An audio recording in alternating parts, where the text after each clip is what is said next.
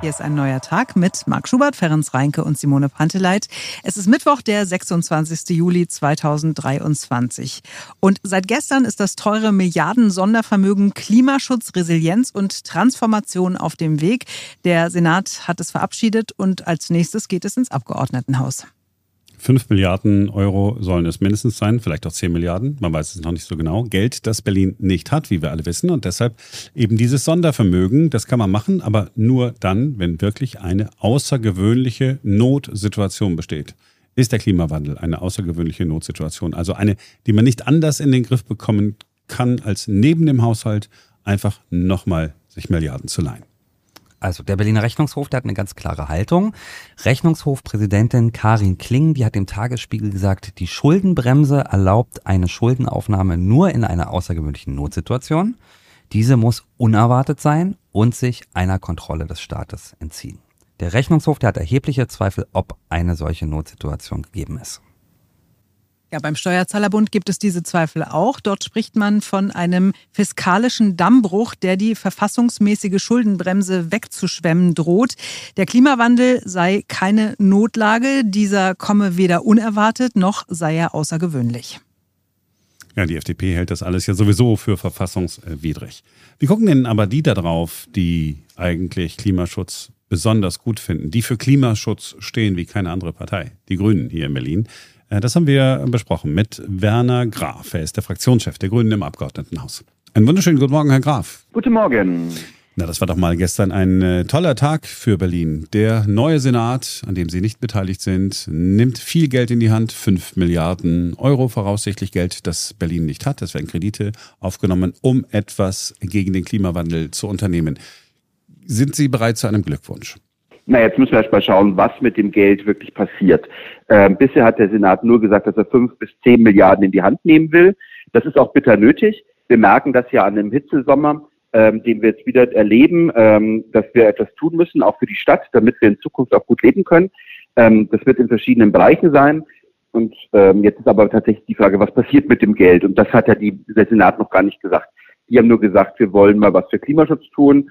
Ähm, wir haben neben dem Betrag X in die Hand, aber was um sie so und in welchem Umfang, das muss man jetzt dann noch genau gucken. Das sind ja noch viele Fragen offen. Also insofern, es gab ja auch mal Gerüchte, dass ein Hertha-Stadion damit äh, bezahlt werden sollte. Das fänden Sie jetzt nicht so lustig bei ähm, und auch nicht gut, ähm, wenn wir energetische Sanierung machen und das so einsetzen, was wir sehr wichtig fänden, dass die Mieten eben gerade für die Menschen mit mittleren und niedrigen Einkommen nicht steigen, dann fänden sie das sehr, sehr gut und werden begeistert. Das heißt, äh, so, so, so, ein, so ein Glückwunsch wäre es jetzt halb. So ein bisschen. Na, jetzt muss man erstmal gucken, was passiert. Also wir geben ja keine Blankoschecks aus. Wir haben ja selber auch im letzten Mal im Januar gefordert, zwei Milliarden für die Gebäudesanierung ähm, bereitzustellen. Wir haben immer gefordert, dass wir bis zu 28 Milliarden insgesamt beim für Bus und Bahn ja brauchen. Das sind auch noch welche nicht finanziert äh, mit dem neuen Haushalt, den Sie jetzt vorgeschlagen haben. Also es sind ja an vielen Ecken und Enden noch Gelder ähm, offen, die wir äh, davor auch geplant hätten, auf andere Art und Weise. Ähm, das muss jetzt wirklich geguckt werden, was passiert konkret mit dem Geld. Wichtig ist dabei für uns, wie gesagt, dass wir den sozialen Aspekt mit reinbringen. Wir müssen gerade für Menschen mit mittleren und niedrigen Einkommen äh, die Kosten abfedern, die mit Klimaschutzmaßnahmen kommen. Und es müssen neue Maßnahmen sein. Was nicht geht, ist, dass der Senat jetzt sagt, wir streichen aus dem alten Haushalt mal das, was schon ewig geplant war, zum Beispiel Elektrobusse für den äh, BVG, was auch schon gegenfinanziert war und und und mal raus und machen das dann über Kredit Sondervermögen. Das wäre einfach alter Wein in neuen Schläuchen. Ähm, das muss schon ein neuer Wein sein. Also Ihre Sorge ist, dass da so einfach hin und her geschoben wird. Wir streichen aus dem Haushalt Projekt A, B und C und plötzlich im neuen Schattenhaushalt darf man ja nicht sagen, es ist ein Sondervermögen, ähm, taucht dann A, B und C einfach wieder auf und am Ende des Tages hat sich nichts geändert. Genau. Und dann hat man am Ende noch das Problem, dass der Schattenhaushalt, dieser Sonderhaushalt, dieser Nebenhaushalt, ähm, den sie da schaffen, ja ausläuft, dann nicht mehr da ist und dann aber nicht mehr in der Regelfinanzierung drin ist. Dann habe ich vielleicht drei Jahre, kriegt die Polizei Geld, um Elektrofahrzeuge auf dem Fuhrpark zu haben und dann läuft es aus. Wir müssen das aber in die Regelfinanzierung reinbringen, weil wir müssen ja den gesamten Fuhrpark umstellen. Wir müssen ähm, das dauerhaft generieren und dann braucht die Polizei auch immer wieder mal neue Autos. Die braucht man, die laufen ja auch nicht 30 Jahre, sondern maximal 10 in der Regel. Also das sind äh, Regelfinanzierungen und wenn Sie mit der Regelfinanzierung in Sonderhaushalte gehen, dann sind Sie auf Dauer ein Problem. weil dann werden wir 26 ähm, damit verbunden, dass sie im Haushalt jetzt alle Rücklagen streichen ähm, und aufbrauchen, irgendwann in die Probleme äh, kommen, dass wir extrem ähm, sparen müssen und das wäre dann ein, ein Pyrrhus-Sieg über ein, wegen ein, zwei Jahren. Hm. Sie haben vorhin gesagt, ähm, Ihnen sei wichtig, dass Menschen mit äh, niedrigem und mittlerem Einkommen entlastet werden. Was heißt das denn konkret? Naja, wir, wir hatten ja viele ähm, äh, Investitionen beim Klimaschutz jetzt auch benötigen, die die Leute im täglichen Alltag irgendwie treffen. Wir merken das bei der Wärme oder bei der energetischen Sanierung der Häuser. Und wir müssen gucken, dass wir das so abfedern mit Modellen, da kann man sich verschiedene vorstellen, dass gerade die, die Mittel oder wenig Geld haben, jetzt nicht den größten Anteil davon zahlen müssen. Das heißt zum Beispiel kann man sich vorstellen, ein großes, wir sagen, mit dem Geld geben, bezuschussen wir die landeseigenen Wohnungsunternehmen, dass sie die energetisch, dass sie eben keine energetische Sanierungsumlage äh, für die Mieterin bis WBS 180 beispielsweise machen. Das ist mehr als die Hälfte der Mieterin bei den Landeseigenen. Ähm, das wäre eine äh, Maßnahme, einfach zu sagen, dann steigen die Mieten für die nicht und hätte auch Effekt auf die ganze Stadt, weil dann würde auch der Mietspiegel für die anderen nicht steigen, dann könnten die Mieterhöhungen bei den anderen nicht so hoch gehen als dass wir genau gucken, dass wir solche Maßnahmen sinnvoll unterstützen und etwas auch tun, dass wir Klimaschutz gleichzeitig machen, aber keine exportierenden Mieten zum Beispiel haben. Ja, ich habe das deshalb nochmal nachgefragt, weil ich so äh, gleich äh, wieder so den Reflex verspürt habe, ah, dann kann man das Geld ja für äh, Subventionen verwenden, nämlich äh, Subventionierung, Mieter bekommen Geld, weil sie möglicherweise sonst zu hohe Mieten zahlen müssen. Das haben Sie aber nicht gemeint. Nein, ich finde nicht, dass wir Subventionen zahlen, zahlen sollten, sondern es muss schon die Maßnahme der energetischen Klimasanierung dann bezahlt werden. Dass wir sagen, wir unterstützen das und dann wird auch der Klimaschutz gemacht. Nur, dass dann eben nicht auf Privatmenschen dieses Geld umgelagert wird. Also wir müssen schon gucken, dass wir gerade die mit mittleren und niedrigen Einkommen unterstützen, jetzt auch diese Transformation, die vor uns liegt, die ja bitter notwendig ist, wie wir in diesem Sommer gemerkt haben, weil wir eben ähm, nicht Hitzeinseln haben wollen, weil wir Leuten auch Wohnungen bieten wollen, die auch im Sommer kühl sind, ähm, und dann aber auch gleichzeitig das Klima schützen wollen. Aber das müssen wir so machen, damit eben jeder mitlaufen kann und es nicht nur für ein, paar wenige ist, die sich leisten können. Fünf Milliarden, es können, Sie haben es vorhin selbst gesagt, auch zehn Milliarden werden. Man hat ne, gesagt, okay, wenn wir äh, feststellen nach ein paar Jahren, wir brauchen noch mal mehr, dann machen wir noch mal ähm, fünf Milliarden. Aber was mich so ein, so ein bisschen wundert, ist, in Zeiten, wo Zinsen so hoch sind, kann man da einfach so locker mit Geld umgehen und sagen, ja, dann nimmt fünf Milliarden, na, vielleicht sind es auch zehn Milliarden. Meine, das ist, das ist ziemlich viel Geld in einer verschuldeten Stadt und die Zinsen sind so hoch, dass diese Kredite muss man, äh, muss man abbezahlen.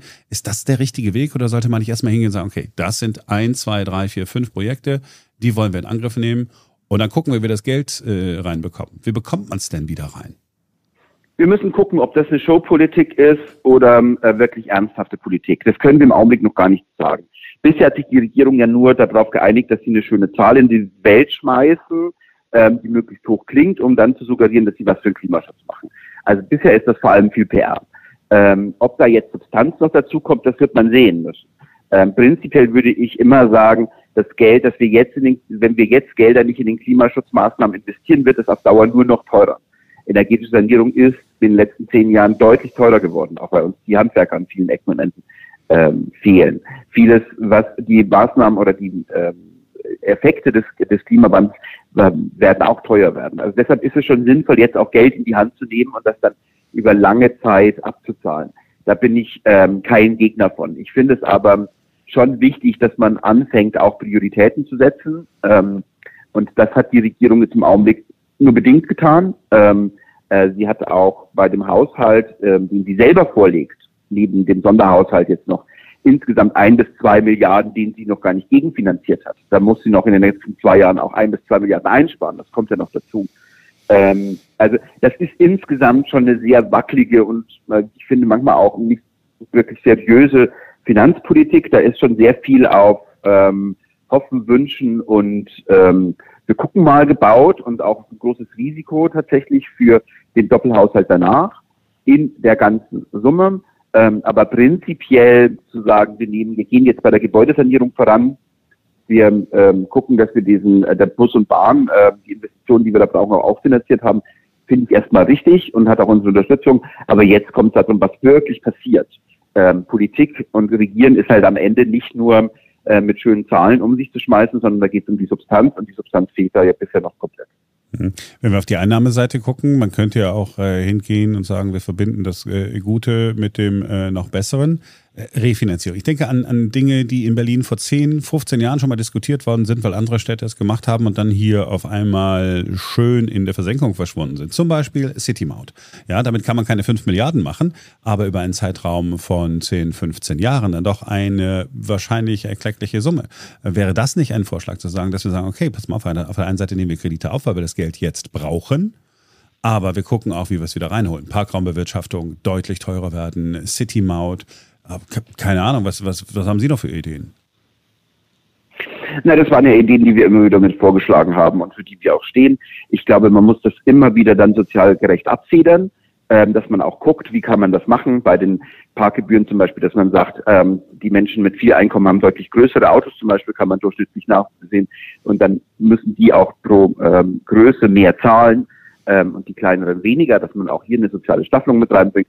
Dasselbe gilt auch, wenn wir sagen, für die City-Maut, da fänden wir es richtig, dass wir dann auch nochmal, äh, wenn wir die einführen, was wir richtig finden, auch als Lenkungswirkung, dass wir dann an den BerlinerInnen aber auch was zurückgeben im Sinne von, dass wir ihnen ähm, günstigeren ÖPNV äh, bieten oder für Pendler auch die Monatskarte oder das äh, Jobticket nochmal mit gegenfinanzieren über dieses Geld. Also ich finde, diese Gelder müssen dann schon auch wieder, weil das ja lenkungswirkend sind, sein auch wieder zu großen Teilen zurück an die Bürgerinnen gehen. Aber man kann damit natürlich auch nochmal Geld generieren und gleichzeitig einen ökologischen Effekt haben.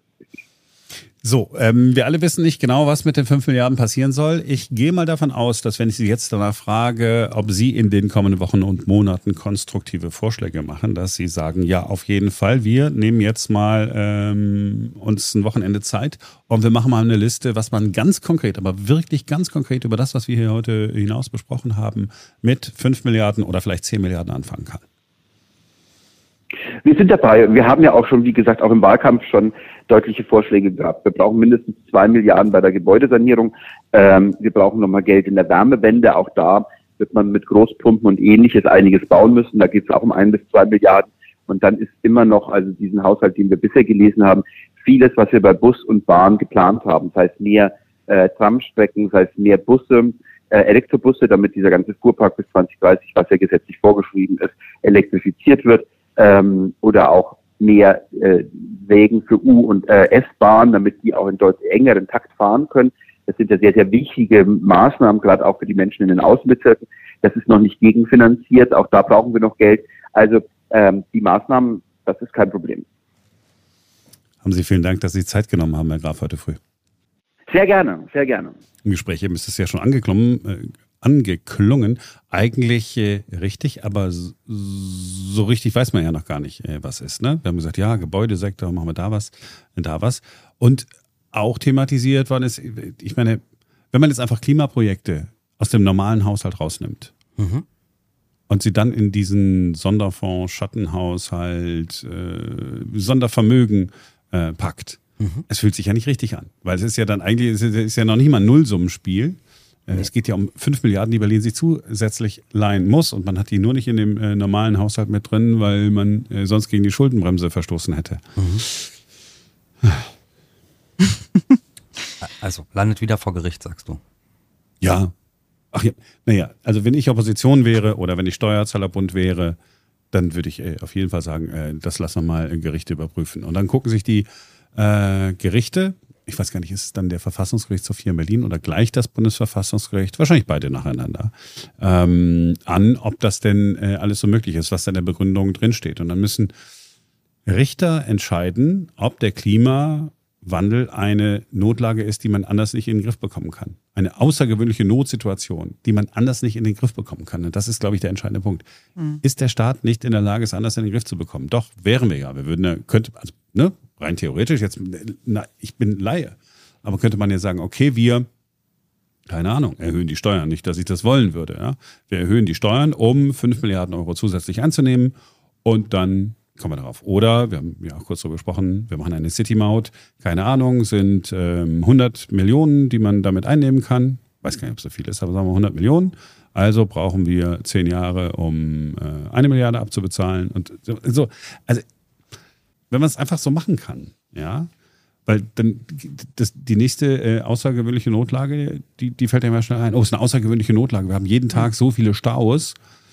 Wir machen jetzt äh, Sondervermögen ähm, Bahnausbau oder Sondervermögen Autobahnausbau. Mhm. Wenn ich der Argumentation folge. Ja. Anders nicht in den Griff zu bekommen, außergewöhnliche Notlage hat so viele Menschen, keine Ahnung, stehen im Stau und äh, sterben früher bei Luftverpestung. I don't know wollen wir beim Thema Geld bleiben, aber äh, ein bisschen konkreter noch werden mhm. und dafür sorgen, dass unsere Hörer dieses Podcasts äh, möglicherweise Geld sparen.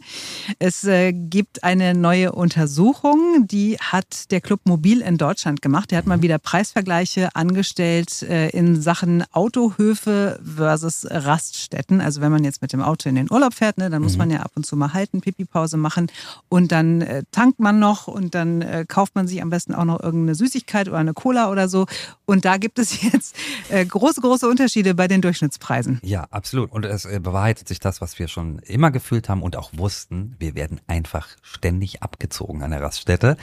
Also, 1,98 kostet der Diesel durchschnittlich an der Raststätte, hat äh, Mobil in, in Deutschland gesehen. Du hast gesagt 1,98. Also, Aber ein, also 1,98 Euro kostet der Diesel durchschnittlich an der Raststätte, äh, hat Mobil in Deutschland festgestellt. Auf dem Autohof sind es 1,64 Euro.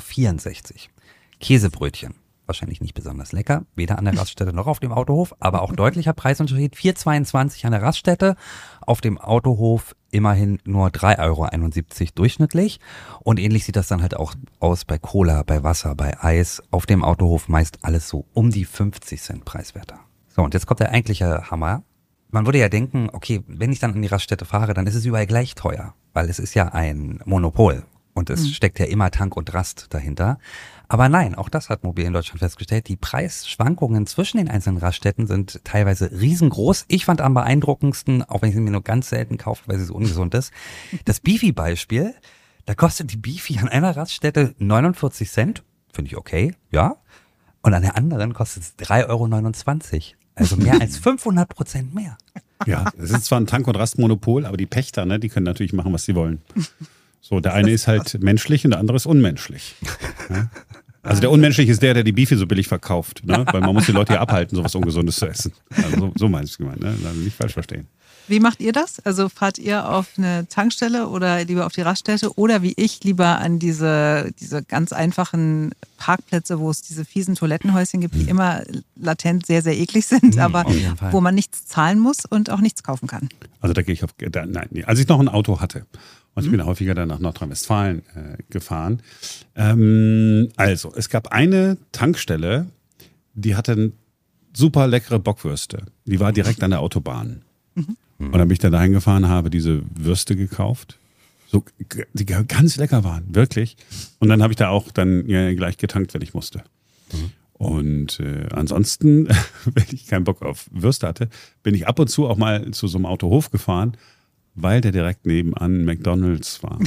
Mm, ja, ich weiß, alles das, was ich jetzt sage, ist ganz wird, ist alles hat alles hat keine Würde, ja. Aber das ist ja in einem früheren Leben gewesen, Marc. Heute bist du ja äh, Veganer, fährst kein Auto mehr und so. Du also wenn es, der bessere Grund Mensch. Gibt, wenn es einen Grund gibt, auf einer langen Reise doch mal ein Stück von der Autobahn runterzufahren. Entschuldigen, da muss ich sagen, zumindest auf einer Autobahnreise ist es ein McDonalds oder ein Burger King. Oder meinetwegen auch ein Kentucky Fried Chicken. Aber das oh, darf sein, das ist okay. Sonst von der Route abweichen nicht, weil man will ja irgendwann ankommen. Aber dafür ist es total in Ordnung. Ey, wenn wir mal zusammen in Urlaub fahren, dann äh, werdet ihr feststellen, ich bin Team Mutti. Ja? Mhm. Also ich Ach was, da, das völlig überraschend kommt das jetzt.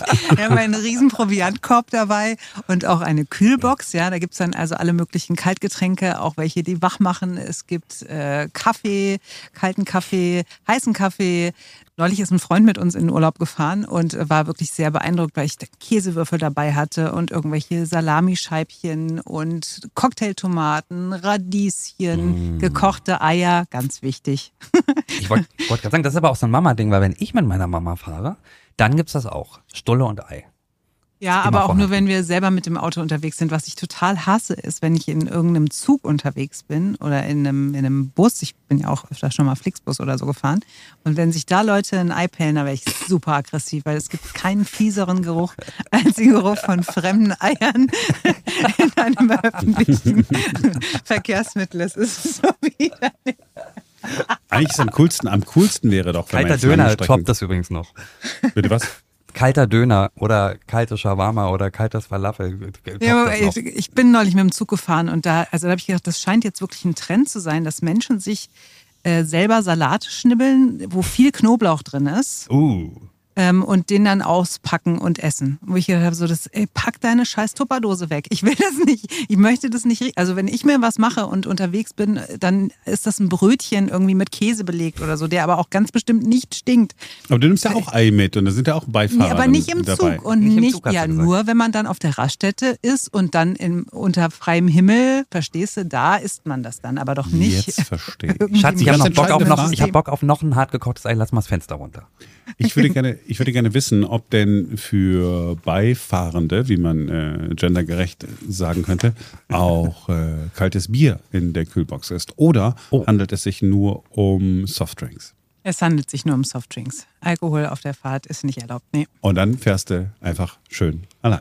Das ist aber strikt. So ein Beifahrerbier muss schon sein. Ein Beifahrerbier. Ja, ein Beifahrerbier. Ja gut, aber wir fahren ja immer so super weit in Urlaub. Wir fahren ja immer irgendwo nach Italien zwölf Stunden lang und da, also da wechseln wir uns dann ab mit dem Fahren und da ist so, dann gut. ein Beifahrerbier nicht. Ja, das dann- geht natürlich nur, wenn man sich abwechselt, das stimmt.